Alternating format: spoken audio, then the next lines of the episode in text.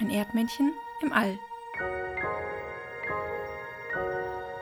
Der Podcast von Steffen Kraft, auch bekannt als Egoneo. Hallo, da bin ich wieder. Falls ihr vor kurzem einen Kalender von mir bestellt habt, dann seid ihr bestimmt deshalb hier, weil da so ein Kärtchen mit dabei lag vom Erdmännchen im All. Und dann habt ihr euch gedacht, ach, ich dachte, der malt nur so Bildchen. Jetzt quatscht er uns auch noch voll. Also herzlich willkommen an alle Neuen. An die Alten, schön, dass ihr noch da seid und vielen Dank, dass ihr mich immer mal wieder daran erinnert, dass ich einen Podcast habe. Ich will auch jemanden grüßen. Hallo Sarah aus den USA. Sie ist wohl die einzige Hörerin aus den USA und sie hat mir schon zweimal gesagt, dass ich endlich eine neue Folge aufnehmen soll. Also vielen Dank, Sarah. Sowas brauche ich ab und zu. Wenn ihr auch mal gegrüßt werden wollt hier, dann schreibt mir einfach, hey, mach mal eine neue Podcast-Folge und mit etwas Glück hört ihr dann euren Namen hier so in ein, zwei Jahren. Meine letzte Podcast-Folge war im Januar, wisst ihr noch?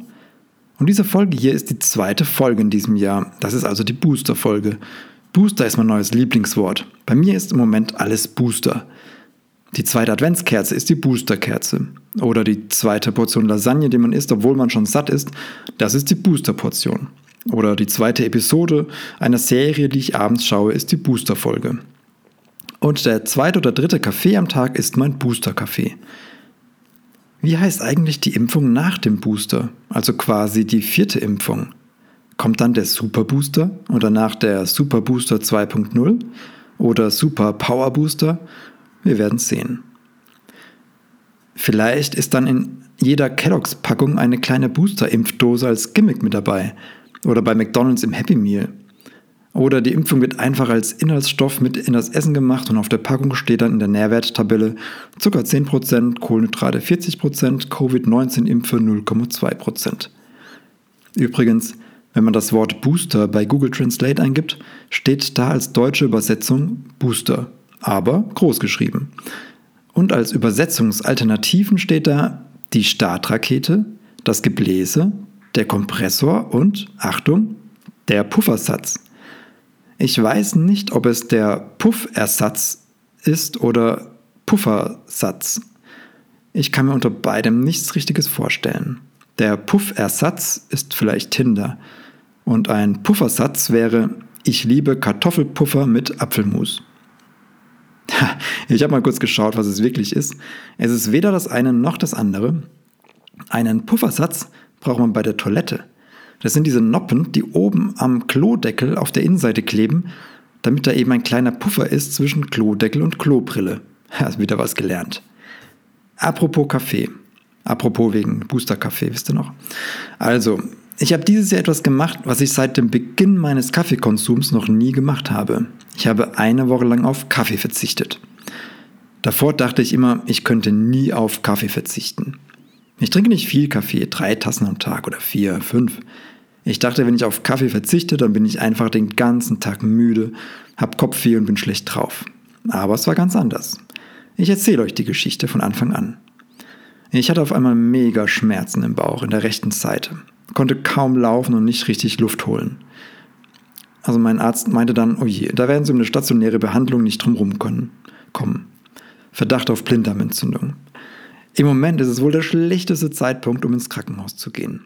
Naja, so eine Blinddarmentzündung kann auch lebensbedrohlich werden, wenn der Blinddarm durchbricht. Ich habe also eine akute Überweisung ins Krankenhaus bekommen und ich sollte sofort hin, falls ich Fieber bekomme oder irgendwas schlimmer wird. Mir wurde noch Blut abgenommen und die Ergebnisse sollte ich am nächsten Tag erfahren. Als ich wieder zu Hause war, habe ich direkt eine Tasche gepackt fürs Krankenhaus. Aber ich war mir total unsicher. Ich hatte so starke Schmerzen, wollte aber nicht ins Krankenhaus. Vor allem, nachdem ich über den Blinddarm recherchiert habe. Früher dachte man ja, der Blinddarm ist sinnlos. So ein Überbleibsel aus der Steinzeit, als der Mensch noch rohes Fleisch gegessen hat. Vielleicht wird er deshalb Blinddarm genannt. Ein ziemlich gemeines Wort, finde ich. Ein anderes Wort für Blinddarm ist ja Wurmfortsatz. Es wird nicht besser. Im Englischen heißt der Appendix. Appendix klingt ziemlich wichtig. Und neue Erkenntnisse zeigen, der Blinddarm ist wirklich wichtig. Er ist gut für das Immunsystem. Anscheinend befinden sich im Blinddarm Bakterien, die wichtig sind für die Darmflora. Als ich das gelesen habe, wollte ich meinen Blinddarm unbedingt behalten. Mein Arzt hatte mir noch pflanzliche Tropfen verschrieben, die ich dann brav genommen habe. Er meinte auch, ich solle nur Wasser und Brot zu mir nehmen. Habe ich mich auch brav dran gehalten. Und das hieß eben auch kein Kaffee. Und so fing es an, dass ich auf Kaffee verzichtet habe. Und jetzt kommen zwei große Überraschungen. Erstens, am nächsten Tag war alles wieder gut. Ich hatte keine Schmerzen mehr und die Blutergebnisse waren super. Es war also wahrscheinlich nur eine schmerzhafte Darminfektion. Und die zweite Überraschung? Es hat mir überhaupt nichts ausgemacht, auf Kaffee zu verzichten. Ich war tagsüber kein bisschen müder als sonst. Ich war nicht schlecht drauf, hatte keine Kopfschmerzen. Freiwillig hätte ich nie darauf verzichtet, aber wenn man muss, geht's auf einmal. Wisst ihr noch in der letzten Podcast-Folge? Da musste ich kalt duschen, weil die Heizung kaputt war. Und seitdem habe ich eine Zeit lang kalt geduscht. Und es ging auch nur, weil ich es musste. Und schließlich hat es mir sogar gefallen. Allerdings habe ich das Kaltduschen nur zwei oder drei Wochen ausgehalten und mit kalt duschen meine ich, dass ich nach dem warmen Duschen noch etwas eiskalt geduscht, geduscht habe. Aber ich bin wahrscheinlich ein bequemer Mensch, der seine Komfortzone liebt und bin dann doch wieder in mein altes Warmduscher-Konzept gerutscht. Obwohl ich mich nach dem Kaltduschen immer großartig gefühlt habe. Komisch. Ich wünschte, dass meine Heizung bald wieder kaputt geht. Jedenfalls habe ich es dann eine Woche ausgehalten, keinen Kaffee zu trinken. Und der erste Kaffee nach dieser Woche hat so gut geschmeckt und er hat mich so wach gemacht. Seitdem trinke ich nur noch eine Tasse am Tag und genieße die richtig. Es ist wie bei so vielem im Leben. Lieber weniger, aber dafür richtig. Also zum Beispiel lieber weniger konsumieren, aber dafür qualitativ hochwertige Sachen, die länger halten.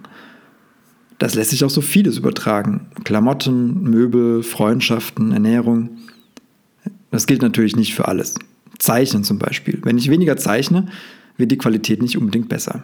Im Gegenteil natürlich. Da zählt die Quantität, um Qualität zu erreichen. Ich habe vor kurzem gehört, dass man 10.000 Stunden braucht, um in irgendwas richtig gut zu werden. Talent ist nicht unbedingt wichtig. Es zählt vor allem die Zeit, die man mit etwas verbringt. Nach 10.000 Stunden Klavierspielen bist du richtig genial. Aber 10.000 ist eine Zahl, die man sich schwer vorstellen kann.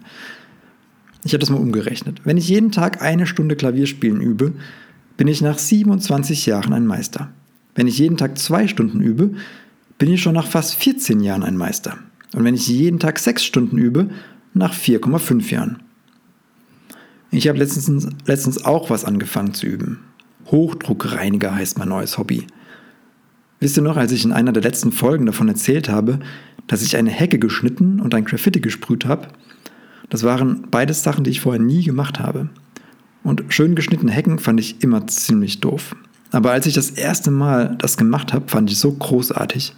Jedes Mal, wenn ich jetzt durch die Straßen laufe und eine gut geschnittene Hecke sehe, habe ich großen Respekt für den oder die Heckenschneiderin.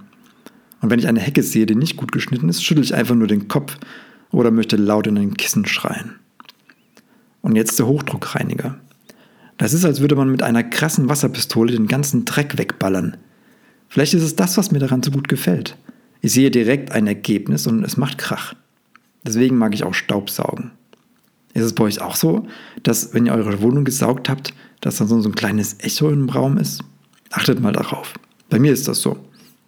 Ich mag sogar bügeln. Falten rausbügeln finde ich sehr befriedigend.